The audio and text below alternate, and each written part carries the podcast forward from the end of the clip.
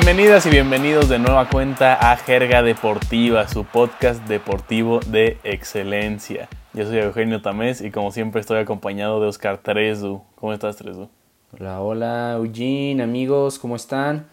¿Todo bien? Hay mucho que platicar en el mundo deportivo, así que pues hay que darle porque de por sí siempre nos pasamos, el productor nada más está...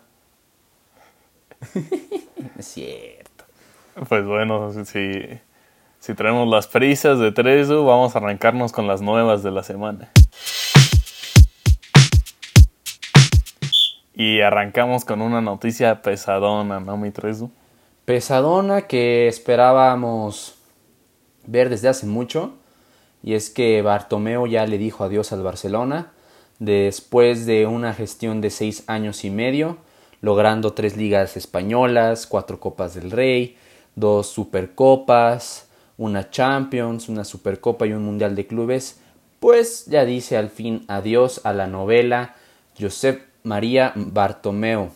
Una de las razones que expuso en su conferencia de prensa eh, fue que él no quería arriesgar a los socios para ir a votar, ya que se aproximaban pues las, mismas eh, votaciones para la directiva del club culé.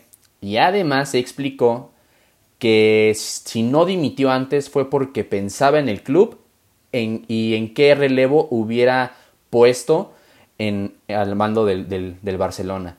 Algo que pues, pues son palabras de más, ¿no? Ya no las sabemos. Desde que anunciaron que Messi se quedaba, eh, Bartomeu había dicho, si te quedas yo me voy. A él le valió, siguió en la, en la gestión hasta que al fin pues ya este, decidió decir adiós al, Barcelona. Entonces el Barcelona no tiene presidente. Por ahora creo que van a esperar las votaciones y no se siente alguien interino ahí, no estoy muy seguro. Sí, la verdad es que le, le ha salido lo más político a Bartomeu eh, durante este último año no se ha visto bien, se ha visto diciendo bastantes promesas falsas, mentiras por ahí. Y pues al final todos sabíamos que iba a suceder. Bartomeu nada más hizo berrinches para postergar lo inevitable. Pero creo que es una buena noticia para el Barça, que como ya habíamos mencionado con anterioridad, tienen que empezar desde cero. Tienen que comenzar una nueva época y la salida de Bartomeu era ese primer paso que tenían que dar como institución hacia un nuevo futuro, ¿no? Sí, Bartomeu también hizo una autocrítica y él reconoció que debió renovar el equipo desde hace mucho tiempo y tras ese fruto fue el error que, que no tenían pues los resultados esperados con el Barcelona. Entonces, eh, la limpia del Barcelona no solamente tiene que ser de jugadores como ya empezó con el mercado de, de transferencias en el fútbol, sino también tiene que ser con la directiva. Y bastante tienen que arreglar con el Barcelona para regresar a sus mejores épocas, porque no solamente es una cuestión de, de jugadores, que ya hablaremos un poco más de eso en la jerga respondona, acerca de pues la actitud de la Pulgui. Sí, porque Messi obviamente es tema importante eh, tomando en cuenta todo esto de Bartomeu, pero como dice Trezu, más adelante lo estaremos tocando. Eh, vámonos con la siguiente noticia. Y, es una noticia bastante triste porque eh, Joao Male, que es sentenciado a prisión, un futbolista muy joven que prometía mucho, formó parte del Porto B, de las fuerzas básicas del Sevilla pero pues por una enorme irresponsabilidad provocó un choque cuando manejaba en estado de ebriedad que provocó la muerte de una pareja recién casada. Esto sucedió ya hace más de un año y fue hasta este 23 de octubre de 2020 que se declaró culpable de homicidio culposo agravado el futbolista mexicano. Entonces la sentencia oficial no ha sido decretada, pero se espera que sean de 4 a 8 años de prisión. Una verdadera desgracia. Sabemos ya de varios casos de futbolistas jóvenes mexicanos que ganan un poquito de fama y luego, luego se les sube a la cabeza, comienzan a, echar mucha fiesta, a tomar, a drogarse y pues pueden suceder cosas como la de Joao Malek que acaben afectando de por vida no solo al futbolista, pero también a, terceros. Yo creo que sí hay un problema de mentalidad en, en los futbolistas mexicanos jóvenes en general y es un gran impedimento para su desarrollo también que pues en, los, en el peor de los casos puede llegar a suceder algo como lo que le sucedió a Joao Malek. Justo ahorita que, que, mencionaste lo de la mentalidad me acordé del, del video que está rondando en, en las redes sociales del Piojo Herrera, cómo maneja a los jóvenes. Eh, por mencionarlo rápido, él dice en el video que si no, que si llegas con un auto del año al entrenamiento no te dejo entrenar si no me demuestras que ya tienes una propiedad a tu nombre, ¿no? O sea, es parte de esta mentalidad que también pues va de la mano y Joao Malek se le fue de las manos completamente al pues ser un juvenil, pasa al Porto, eh, promesa mexicana, destacó mucho con el Santos Laguna, eh, con el Porto ya tenía minutos y con la juvenil, quiero mencionar, y un simple accidente se tradujo al final de una carrera promesa del fútbol mexicano, que ya vamos a hablar sobre esas promesas que, que no lograron ser alguien en la vida. Más bien en el fútbol, en el fútbol. Sí, es también un tema para el rato. Pero vámonos con la siguiente noticia, Teresu. Y es que hay nuevo campeón, lo dijimos, se contó, se predijo aquí en la jerga. Que iba a haber doble campeón en Los Ángeles. Y tras 33 años los Dodgers son campeones de la Major League Baseball por séptima vez. Sin duda fue el mejor equipo de la temporada, una temporada anormal. Y fueron los más sólidos en, en la lomita y en el bat. Hay que reconocer esta constancia que mantuvieron durante toda la campaña. Y habrá algunos que dirán que fue un torneo con menos juegos, y con menos desgaste físico, bla, bla, bla, bla, bla, bla. Pero también hay que destacar pues el tiempo que estuvieron lejos de sus familias, ¿no? No fue como la NBA, no fue como la MLS, pero ya empezando la postemporada eh, cambió demasiado el rubro de, la, de las ligas mayores de béisbol porque se hicieron juegos en burbuja en diferentes sedes. Eh, los Dodgers logran este campeonato después de 33 años eh, después del susto que tuvieron en el juego 4, que fue algo increíble, eh, manejaron perfectamente el juego 5, abriendo con Clayton Kershaw y que para el juego 6 a mí me dieron muchas dudas ver de abridor a Tony Gonzolín, que en la primera entrada ya estaban perdiendo 1 a 0, pero todo empezó a tonarse de colores hasta la sexta entrada donde vimos actividad en Nayarita Víctor González, tiró un inning y un tercio y un y ponchó a tres en labor de relevo.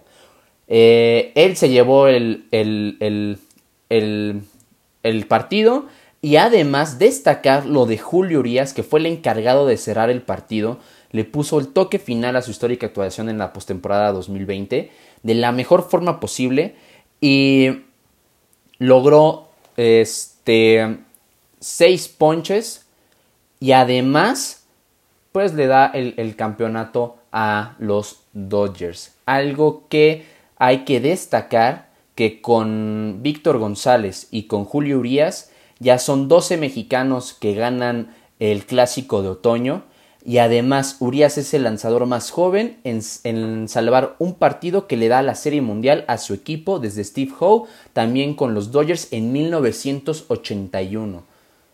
Así que hay mucho de qué platicar sobre esto todavía. Eh, este Corey Seager tuvo fue el MVP del, partido, tuvo un promedio de punto .400 con dos jonrones y cinco carreras empujadas como torpedero de los Dodgers a lo largo de los seis duelos del Clásico Mundial. Y también, pues, después de toda esta fiesta, pues todo mundo se tendrá que ir a sus casitas a, a resguardarse, a hacer cuarentena, porque Justin Turner salió positivo a medio partido de COVID. Sí, literalmente a medio partido, como en el segundo inning le avisaron que se había salido positivo, lo tuvieron que, sacar, pero allá estaba en las celebraciones, ¿no? Entonces, pues habrá que ver qué, qué sucede, pero bueno, eh, gran, gran victoria para los Dodgers. La última vez que fueron campeones fue en 1988. Eh, ese año también se coronaron los Lakers, entonces es, hay una similitud eh, para el recuerdo. es sin duda una tremenda alegría para toda la gente de Los Ángeles y para nosotros los aficionados de los equipos angelinos. Yo sé que no le gusta tres o que ganen mis equipos, pero... Güey, pero si le iba a los Dodgers. Está bien. Al único que donde podemos coincidir. Pero bueno, eh, sí, sí, sí, sí. Eh, es sin duda para celebrar para la gente que le, va a los equipos de Los Ángeles, sobre todo por cómo inició el año, ¿no? Con la muerte de Kobe, un hecho que dolió muchísimo a toda la ciudad. Y pues por lo mismo creo que nadie se merecía más este campeonato y qué mejor que con un toque mexicano ahí, una actuación muy importante de Julio Urias también. Así que a celebrar, pero a sus casas, los Dodgers. Pues sí, hay, que seguirse resguardando porque la banda ya se anda, se anda descuidando, ¿no? Hablando del tema, eh, la Liga Nacional de Baloncesto Profesional Mexicana terminó su temporada regular por la alza de contagios de COVID-19 en el país. Lo bueno es que los ocho equipos que disputarán los playoffs ya estaban definidos, por lo que la decisión de la liga fue simplemente pues no arriesgar la salud de los jugadores con más partidos intrascendentes de la temporada regular. Los playoffs comenzarán el martes 3 de noviembre y la otra buena noticia es que se realizará en formato burbuja para evitar contagios. Se formarán dos burbujas, una en Monterrey para los equipos del este y otra en Querétaro para los equipos del oeste. Entonces, bien siguiendo ese ejemplo, después de que también tuvieron varios contagios en la liga de, de básquet mexicana, pues al menos corrigen y, siguen un poco el camino de, la NBA y la MLB.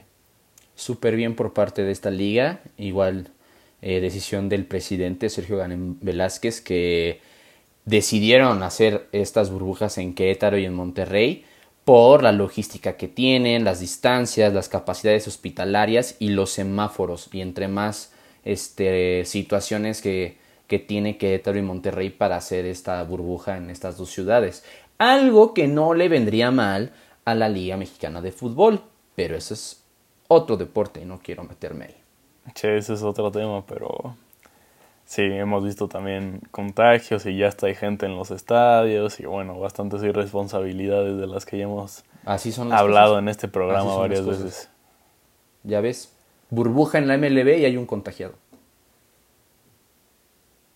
Pero pues vámonos eh, a, a la segunda sección, ¿te parece? Vámonos con... Vamos a armar un Dream Team de especial de Día de Muertos.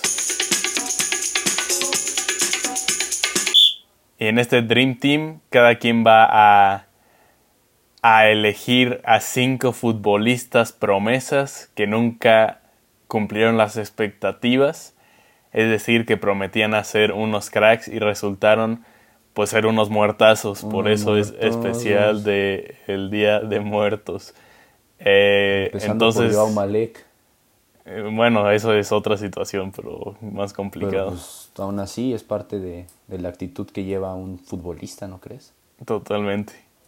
Pero bueno, ¿a quién tienes de, portero tú, mi tres en tu equipo? de portero yo puse a un mexicano, un mexicano que me dio muchas esperanzas. Eh, no lo quería poner como muerto porque todavía sigue por ahí, pero pues la verdad, con tanto error que tiene, ya lo han banqueado varias veces, entonces puse a Antonio Rodríguez. Él se integró a las fuerzas básicas del Club Deportivo Guadalajara en el 2005, siendo una de las eh, promesas para el Chiverío.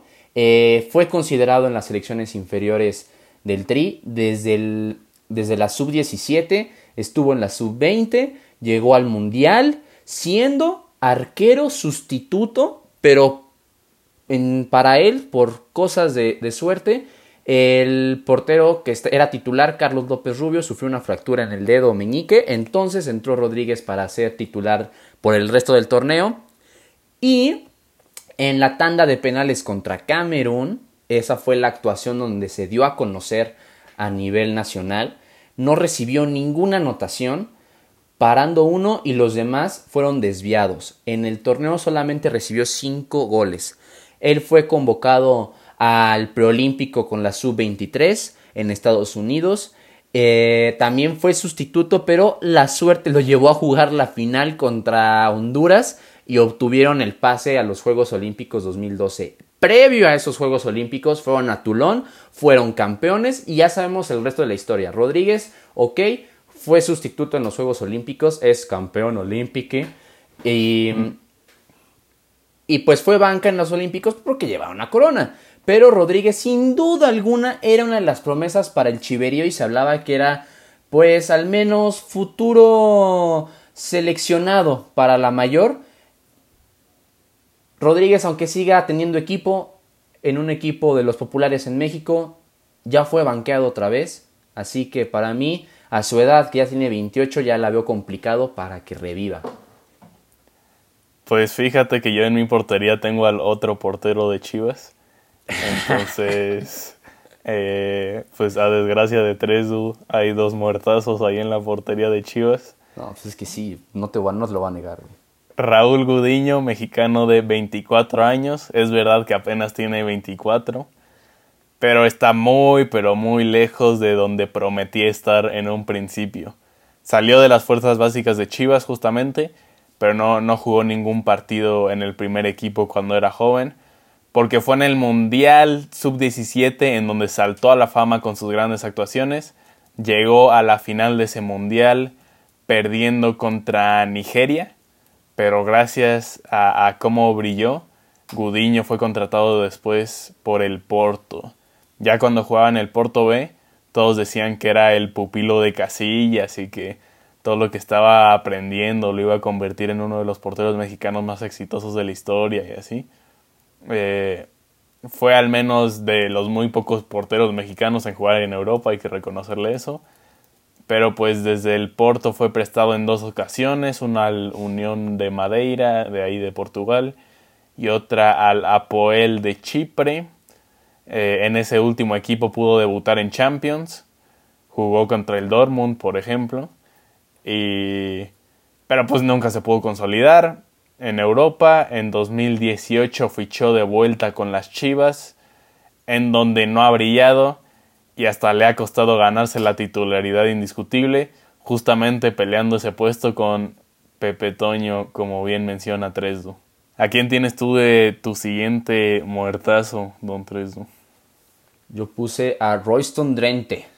A él lo pongo como defensa porque en su época con el Real Madrid jugaba de lateral eh, por izquierda, no solamente estaba en el medio campo, también era el sustituto de Marcelo en ese, en ese entonces.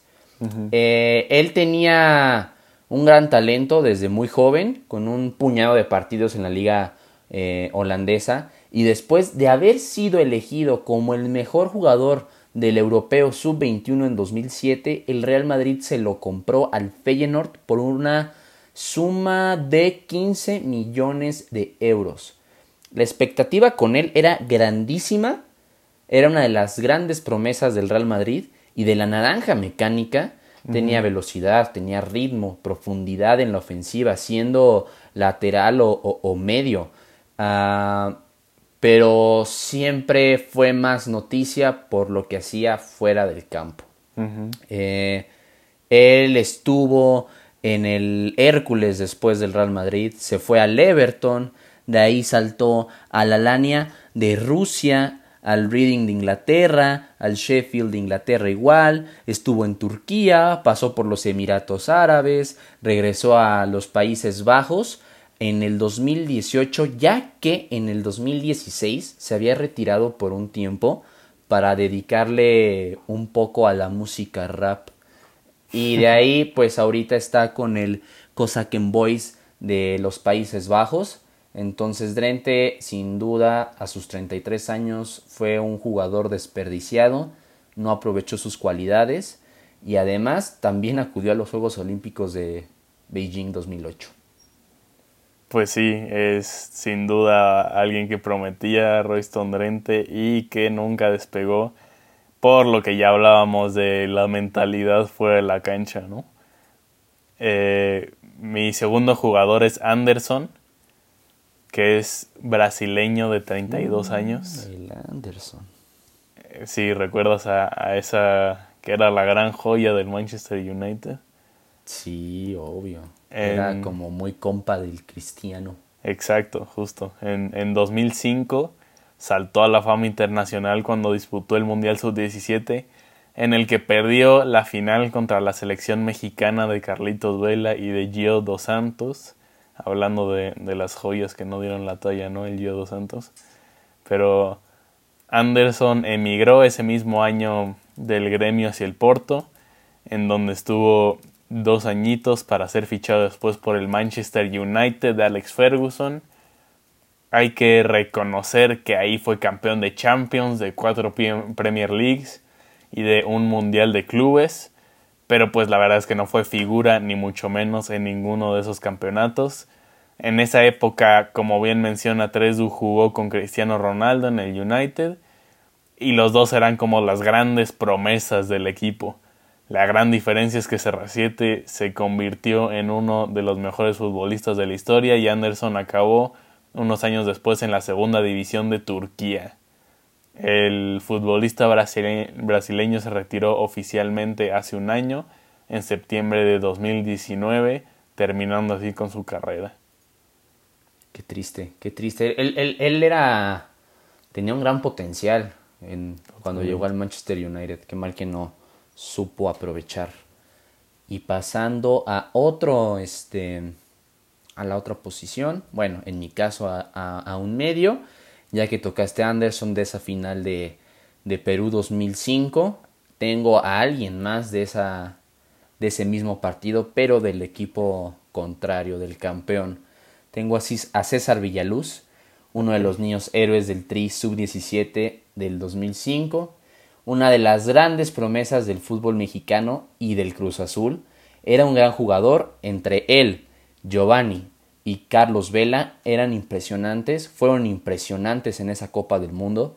y después de ese Mundial también participó en el Sub-20 y de ahí empezó a tener minutos en el, en el Cruz Azul en el 2006, empezó a tener este, más regularidad, se ganó la titularidad hasta el 2008 que llegó a, la final con, en contra del, del Toluca donde recibió una fuerte lesión y desde ahí empezó el declive para César Villaluz.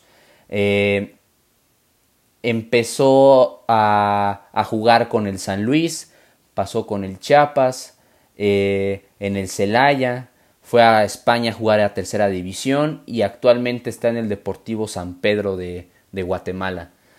Sin duda Villaluz era el que, el que brillaba, el que prometía el siguiente eh, mexicano que iba a mudarse a Europa. Lo hizo hasta el 2017, pero como dije, en tercera división.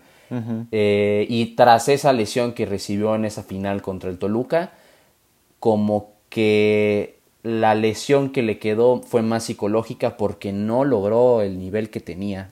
Nunca más volvió a jugar tan bien como lo hacía antes de esa, de esa lesión. Hasta en Wikipedia César Villaluz ya aparece como futbolista semiprofesional, así de bajo caído. Sí, sí, sí, sí. Mientras ves a Carlos Vela que pues se dedica a algo que no le gusta y le va bien. Lo que son las dos caras de la moneda, ¿no? Así es. Eh, yo, mi siguiente jugador es un estadounidense de 31 años, Freddy Adu catalogado por muchos como el próximo Pelé en su tiempo.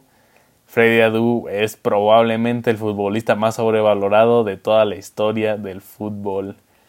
En 2003, con apenas 14 años, Freddy Adu firmaba con Nike para ser catalogado como la próxima gran estrella del fútbol. Eh, para que se den una idea del hype que tenía, al mismo tiempo Nike también firmaba otra gran estrella juvenil del básquetbol llamada LeBron James, no sé si lo conozcan. a ese nivel estaba Freddy Adu para los gringos. Un año después debutó con el DC United y marcó gol en su debut. Las comparaciones con Pelé empezaron a surgir por ese éxito a tan temprana edad. Eh, pues a los 15 años, imagínate debutar profesionalmente y ya haber marcado gol. Eh, hasta hizo de hecho varios comerciales con el propio Pelé. Sin embargo, nunca pudo encontrar la regularidad con el Washington DC y comenzó su viaje por el mundo. Jugó en Portugal con el Benfica, en Francia con el Mónaco, en Grecia, en Turquía, en Brasil, en Serbia y en Finlandia. Eh, la verdad es que nunca tuvo gran éxito en ninguno de sus equipos. Eh, su último equipo fue el Las Vegas Lights en 2018, donde fue dirigido por el gran Chelis y fue compañero de otras dos leyendas del fútbol mexicano, Joel Wiki y mi muchacho el Chelo a la Torre. La gran pregunta aquí es de, de quién habrá aprendido más Freddy Adu, de Pelé o del Wiki. Pues del Wiki, ¿no? Leyenda del fútbol mexicano. Eh, sí, sí, no, no, no me acordaba de él, fíjate. No me acordaba de él. Era una gran, gran promesa del fútbol estadounidense. Yo en mi medio delantero, medio ofensivo, puse a Alexandre Pato, este brasileño que con tan solo 17 años llegó al Milán por una cifra millonaria. Eh, ahí mostró talento. Eh, se llegó a, mencionar que podría ser el segundo Kaká o hasta el descendiente de Ronaldinho. Era, era el niño maravilla brasileño en, su entonces. Pero las lesiones comenzaron a, afectarlo. Regresó a Brasil y después este, de muchos años regresó con el Villarreal, donde muchos esperaban que tuviera otra vez el nivel eh, futbolístico que, con el que se conoció, pero después de cinco meses con el, con el Villarreal decidió irse a China con el Tianjin Quanjin y de ahí pues el 11 de enero del 2019 eh, fue investigada, investigado este equipo por presuntas actividades comerciales ilegales. Y con esto la administración pues cambió de nombre, cambiaron de, directivos y para el 12 de mayo de este año se anunció la disolución del club. Actualmente Pato tiene 31 años, no tiene equipo. En su momento dijo, tuve la posibilidad de ir al Real Madrid con 17 años, pero elegí al Milán, que en ese momento era el equipo más seguido y más ganador. Y ahora es distinto, es otro Milán, y le agrego ahí, pues eres otro pato sin equipo, ¿no? Eh, se dice, se cuenta, se chismea que el Genoa lo quiere fichar, está como en pláticas, entonces puede ser que veamos un regreso, pues, de este muertazo. Pues me lo robaste porque yo también puse a Pato en, mi Dream pues Team de muertazos. es eh, inevitable este muchacho. Sí, yo debo admitir que Pato fue en su momento uno de mis futbolistas favoritos. Yo, yo sí creía que era ese próximo gran delantero brasileño y por eso también lo quise, poner en mi equipo. Eh, debutó a los 17 años en el Inter de Porto Alegre. Eh, ese mismo año fueron campeones del Mundial de Clubes, venciendo al Barcelona de Frank Rijkaard en la final. Un año después emigró a Italia con el Milan, como bien dice Tresdu. Ganó el Golden Boy en 2009, en 2011 la Serie A, pero a partir de ahí ya se fue para abajo. Dos temporadas seguidas en Italia fueron para el olvido, marcado por lesiones y mala forma. En 2013 volvió al Corinthians. Ahí estuvo un año en el que perdió la batalla por la titularidad con Paulo Guerrero, el peruano y fue traspasado al, Sao Paulo. Todavía tuvo grandes temporadas con el Sao Paulo y se ganó la oportunidad de volver a Europa con el Chelsea, en donde solo jugó dos partidos. Fue traspasado la siguiente temporada al Villarreal y luego se fue a China, ya como lo contó Tresdu. Actualmente no tiene contrato porque eh, estuvo esa disolución de su equipo y, y sí, como se dice Tresu, hay, hay algunos rumores ahí de que hay equipos interesados para que vuelva a Europa, como el Genoa o, o el Spezia también de la Serie A, o el Birmingham City de la Championship de Inglaterra. Entonces, seguimos teniendo esperanza con Pato. No, Creo la que neta es- no. Creo, creo, no sé todavía quién es tu, tu otro jugador, pero... Ah, dijiste dos mexicanos, ¿no? Bueno, me parece saber quién es el siguiente. Pero creo que ver. Pato, de los que llevamos, es el que tiene más esperanzas todavía, porque están, Sí, están el, para el olvido, ¿eh? y el que tuvo más carrera, ¿no? Al menos sí tuvo Sí. sus buenos años. Que aguantó todavía un poco más. Ajá, sí, creo que sí. Eh, y por último, en la delantera yo pongo a Bojan, este español promesa, salió de las inferiores del Barcelona, llegó a marcar más de 800 goles con la, con la fábrica y subió al primer equipo. En ese entonces se transformó en el más joven en marcar un gol con la camiseta culé, con 17 años y 51 días para ese entonces. Eh, no sé, creo que Ansu Fati es más joven, ¿no? Eh, probablemente, sí. Bueno, por ahí están, pero Ajá, por ahí se van. Por ahí, por ahí están. Y tenía tanta, tanto futuro que no pudo con la presión. Se decía que era el nuevo Messi. Y también se dice que se negó a jugar la Eurocopa del 2008 por la tensión que, que tenía en- en sus hombros. Y de ahí pues empezó el declive. Eh, en el 2011 eh, fue cedido a la Roma. De la Roma pasó al Milán. Del Milán pasó al Ajax. Del Ajax creo que ahí eh, estuvo más tiempo en el Stoke City. Y hasta llegó a Maguncia de, de Alemania a la vez y actualmente es delantero del Montreal Impact. Ni siquiera es el goleador. es delantero nada más. Entonces Boyan era una de las promesas que atraían mucho. Para los que no se acuerdan de él o para los que todavía no seguían mucho el fútbol, Boyan en ese entonces es lo que es ahorita Ansu Fati. Básicamente, pero Ansu Fati sí, sí se, le, se le ve mejor panorama, ¿no? Al Claro. menos. Claro, sí, sí, lo, lo están, lo están manejando de mejor forma, ¿sabes? Totalmente.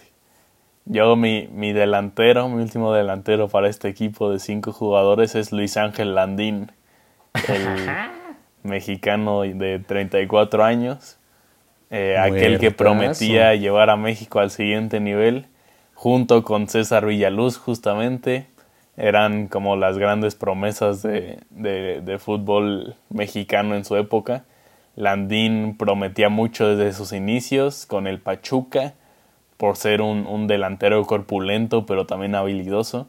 Con los Tuzos fue campeón de la Liga Mexicana en dos ocasiones, también ganando la Copa Sudamericana y dos Conca Champions. Entonces, pues los trofeos, la verdad sí los tiene Landín. Pero a partir de ahí todo empezó a salir mal. Después de ser convocado con la selección sub-23 en 2018, perdón, en 2008, para el preolímpico de CONCACAF, la selección firmó uno de sus mayores fracasos en la historia al no clasificar a los Olímpicos.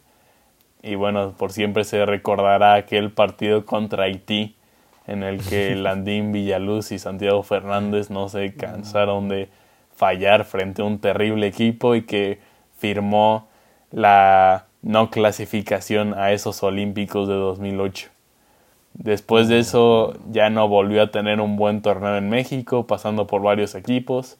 Notablemente fue nominado al Puskas de 2009, cuando jugaba en Cruz Azul, pero aún así sus números fueron bastante malitos.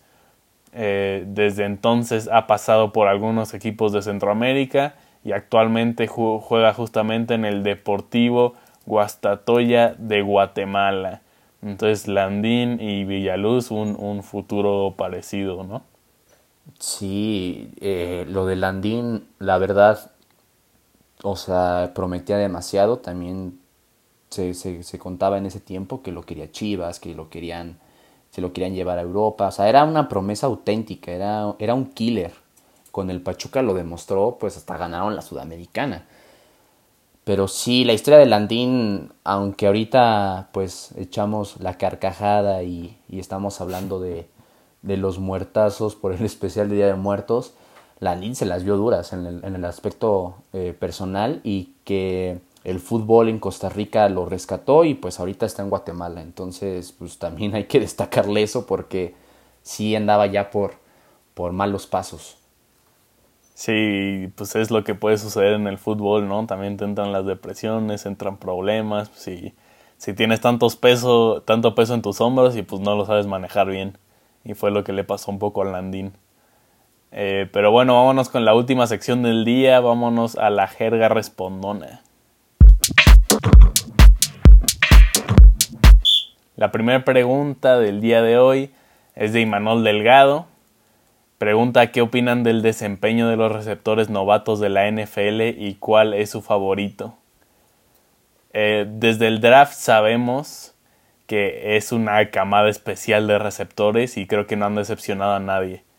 Algunos como Mims o Jalen Rager no han podido jugar por, por lesiones, pero sin duda tendrán protagonismo en sus equipos en, en las siguientes semanas ese protagonismo que ya hemos visto con City Lamb, con Brandon Ayuk, Justin Jefferson, Chase Claypool, eh, en un nivel un poco menor por el juego de sus equipos, pero aún así han, mostrado ya su gran talento. Hemos visto también a Jerry Judy y a Henry Rocks. Eh, en serio, o sea, solo de repasar estos nombres podemos darnos cuenta de lo especial que es esta generación y spoiler alert, la que viene el siguiente año está igual o mejor. Pero bueno, si tuviera que elegir uno solo, que está bastante complicado, creo que, que me iría en este momento por City Lamb, el de los Dallas Cowboys, porque ha sido el más constante en su temporada de novato. Cuando estaba Dak, sobre todo, era un peligro constante para las defensivas a las que se enfrentaba Aún así, creo que eventualmente veremos a Judy y a Rocks volverse locos y convertirse en uno de los receptores más peligrosos de toda la liga. Entonces creo que esos tres siguen siendo los top de esta clase. Pues sí, hay mucho de qué platicar todavía con la NFL. Este, sobre todo con los jóvenes que, que, han, que han llegado, los, los novatos. Eh, en otras preguntas, José Ángel Valadez, ¿qué opinan del desempeño del VAR en el Clásico de España y del Milan contra Roma? Pues ya hemos hablado creo que del VAR en, la jerga, ¿no, Eugene? Creo que lo del VAR pues va... es una medida que, que sí funciona, que sí muestra la realidad del fútbol, eh, sobre todo pues en momentos este, muy polémicos. Aquí el tema es más bien qué opinan del arbitraje, porque el que decide al final es el árbitro. Lo de Sergio Ramos a mí me parece...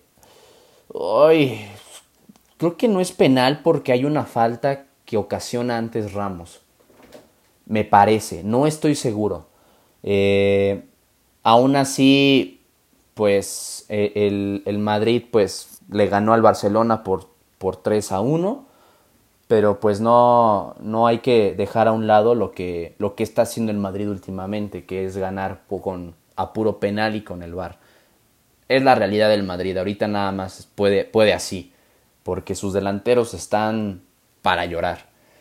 Y en el caso de Italia, en el Milan contra Roma en este caso, pues hay una falta que se le ocasiona primero a la Roma dentro del área y no, y no es sancionada. Y después, en el segundo tiempo, le cobran un penal al, al, Milan, donde sí es, es falta, lo cobran como penal, pero era más falta la de la Roma. Entonces, aquí no es tanto qué opinamos del VAR, sino qué opinamos de los que están a cargo del VAR, que en este caso son los árbitros centrales. Ellos deben de, de ser, no sé si, si, si más objetivos en las decisiones o, o, tienen que darle no sé qué, más tomas para ver una falta. Ahí la decisión es de los árbitros. Es lo mismo hablar del VAR aquí en México como se habla en España, como se habla en Italia. La decisión no es el VAR, el VAR funciona, el tema es el árbitro. Ahora, si nos vamos a un extremo como en Inglaterra que te miden el fuera del lugar por milímetros, pues tampoco se trata de eso, ¿no? Pero sí hay que regular más en las a los árbitros, en este caso sancionarlos cuando es una falta y no la cobran viendo el bar. Sí. Oh, lo, lo, dices perfectamente. El problema realmente no es el bar, es la gente detrás del bar. El sistema sí puede traerte mayor justicia al juego, pero si los que lo manejan son igual de ineficientes que los que están abajo en la cancha, pues obviamente no va a servir de nada. Y pues sí, creo que debería haber algún tipo de, de, curso, de, regulación, de ah, mayor preparación para los árbitros. Y sí, también de sanción podría ser una buena opción que, que algunos sí, al menos en México, sí los mandan a la congelador un rato después de equivocarse. Sí, sí, sí, completamente de acuerdo. Se habla, se decía mucho, sobre todo en el clásico, que el Madrid robó. Pues ok, pues está bien, ¿no? O sea, como yo decía antes del Barcelona, pues el Madrid, la verdad, pues ganó por un, por un penal que cambió todas las circunstancias del juego. Pero ahí el, el problema es el árbitro.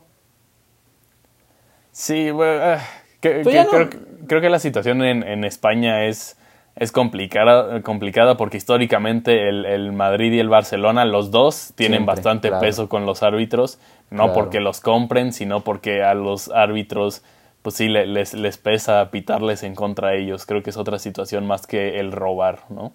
Sí, claro, o sea, es como un, eh, digamos, es la jerga coloquial futbolera.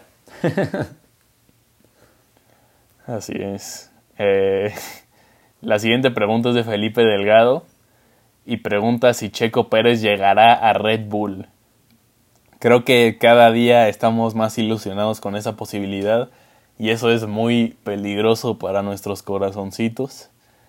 Eh, porque ya hay varios reportes que, que, le pusieron un ultimátum al Bon en Red Bull y al parecer, eh, después de la mala carrera que dio en Portugal, el equipo austriaco habría decidido no darle el asiento para la siguiente temporada.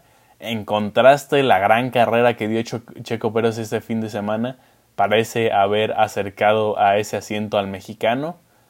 Helmut Marco y compañía decidirán su futuro para la siguiente temporada a más tardar antes del Gran Premio de Turquía. Es decir, en dos semanitas podríamos saber si será Checo o Nico Hulkenberg el que ocupe ese lugar en Red Bull, ya que el alemán también dice que está esperando la llamada del equipo austriaco. Aún así, aún así, en este momento las posibilidades se ven mejores para el mexicano y pues creo que todos estamos emocionados con ello, pero hay que darle un poquito de calma hasta que sea oficial no es por ilusionar ni nada, pero el que lo merece y no por ser mexicano, nacionalismo, bla, bla, bla, bla, bla, bla, es Checo Pérez. Hulkenberg es también buen piloto, pero ahorita no tiene equipo. Ha apoyado a, a Racing Point un par de carreras y hasta ahí.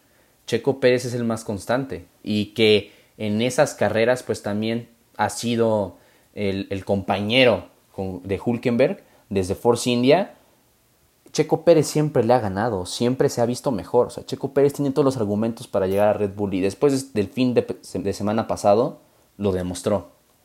Y Hulkenberg, también es un, muy buen piloto, ¿no? no hay que desacreditarlo tampoco. Sí, exacto. Pero, pero sí, Checo Pérez sin duda ha sido el más constante.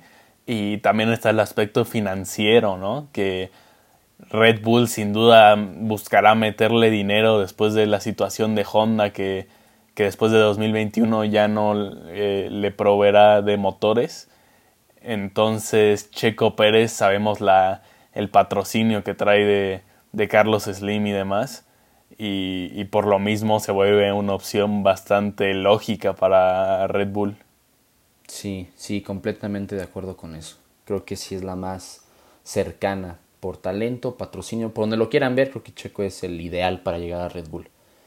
Eh, una última pregunta de Francisco G. Reyes. ¿Leo Messi cambiará de actitud ahora que se fue Bartomeo? Pues yo quisiera pensar que sí. Eh, Messi sí eh, en algunas ocasiones sí mencionó que ya no ya no quiere estar en el Barcelona pues por algunas personas, esas personas pues sabemos perfectamente que era por la directiva y por el que estaba al mando. Eh, Messi ya se le nota con una actitud muy antipática en, en, los partidos, eh, ya no es como antes, yo no quiero decir que ya se está acabando Messi, al contrario creo que es una cuestión de actitud lo que trae Lionel Messi. Y se vio en el clásico, la verdad Messi no, no apareció en, en el pasado fin de semana contra el Real Madrid y que en algunos juegos, pues a pesar que anota gol, no los festeja como antes. Entonces, yo creería que sí va a cambiar de actitud, que va, vamos a ver a un Messi diferente, pero su idea de irse del Barcelona va a seguir vigente. Sí, es, ese es el tema. O sea, eh, hizo totalmente evidente su deseo por salir del Barcelona, que no le cumplieron él está molesto, eh, estaba principalmente molesto por, con Bartomeu, pero estoy de acuerdo contigo que ese deseo de, salir seguirá. Obviamente la, salida de Bartomeu sí, sí significa un cierto, una cierta esperanza para los fans del Barcelona en que pueda cambiar la situación, pero se veía ya muy rota la relación del club con Lionel Messi y probablemente hasta en, invierno busque salir de nueva cuenta. Sí, sí. Yo, la verdad, creo que no va a salir en invierno, va a ser hasta el siguiente año. Pero, pero sí, así es el futuro del Barcelona. Así que, pues, habrá nuevo presidente y, pues, próximamente habrá nuevo capitán. Exactamente, probablemente. Como, dijimos desde un principio, se, se tiene que renovar de cero el Barcelona para buscar esa grandeza que perdió ya hace unos torneos. Pero bueno, duda. ese fue nuestro programa del día de hoy. Ojalá lo hayan disfrutado. Nuestro especial de Día de Muertos. Gracias a Tresu, como siempre, por acompañarme. A Patricio Tamés en los controles. Y no olviden seguirnos en Twitter y en Instagram. Estamos en los dos como arroba la de por jerga. Y ahí nos pueden enviar todas sus dudas también para la jerga respondona. Nos escuchamos la siguiente semana. 你是说